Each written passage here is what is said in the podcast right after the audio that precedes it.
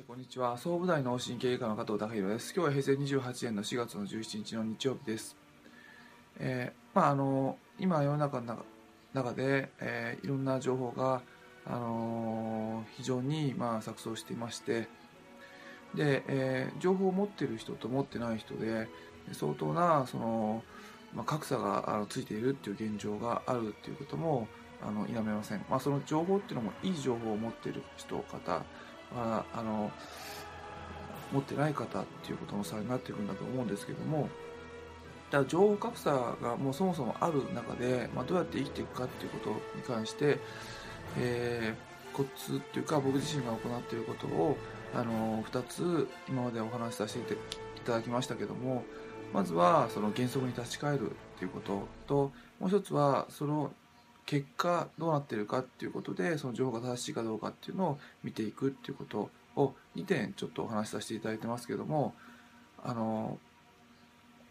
まあ、原則に立ち返るってことはその健康が最終的な目的っていうのがその自然と調和して気持ちいい状態になるっていうことがあの僕自身の目的とする健康の最終目標であるとするならばあのまあ一つ今回えーまあ、添加物っていう、あのえーことをお話しさせていただきたいんですけどもそもそも何で添加物ができたかっていうと、えーまああの最初の頃はその江戸時代の頃からはその、まあ、腐らないのことが目的でやってたと思うんですが、まあ、大量生産が始まってから、えーうんまあ、化学薬品使って、まあ、あ大量にそういった食品を多く薬品使いながらあ作ることによって、えー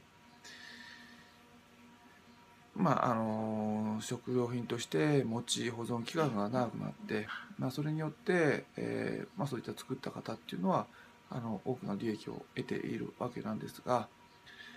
えーまあ、そういうものっていうのは、まあ、その自然の食材から、まあ、少しずつ離れていっているっていうことを考えると、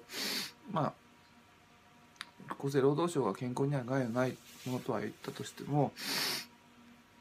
僕自身が僕自身が原則として考える健康からはやはりあの離れてくると思っているので、まあ、あの完全ゼロっていうわけじゃないですけどもなるべくならあのそういったものが少ないような、まあ、自然に近いようなものを、まあ、食事として選択していくっていうライフスタイルが生まれてくるのかなと思います。その添加物がいいにしろ悪いにしろやはりその、まあ、自然から少し離れてしまって営利目的でそういった添加添加物を作っているのであれば、まあ、いずれにしても健康にはあのその良くはないっていうことは僕自身はあの感じています。で、えーまあ、結果あのそういった食生活で、まあ、いろんなそのアレルギーだとかあの、えーまあ、体調不良っていうのが起こっているっていうようなあの可能性も考えるとあの、まあ、食っていうのを、まあ、自然にあの近いものをあの、まあ、特に、まあ、自分自身の、まあ、子供とかがもしできたらあの食べさせていきたいなと思います。えーまあ、今日はあの情報格差の中で生きていく一つのあの方法の中で具体例を一つお話しさせていただきました。今日は以上です。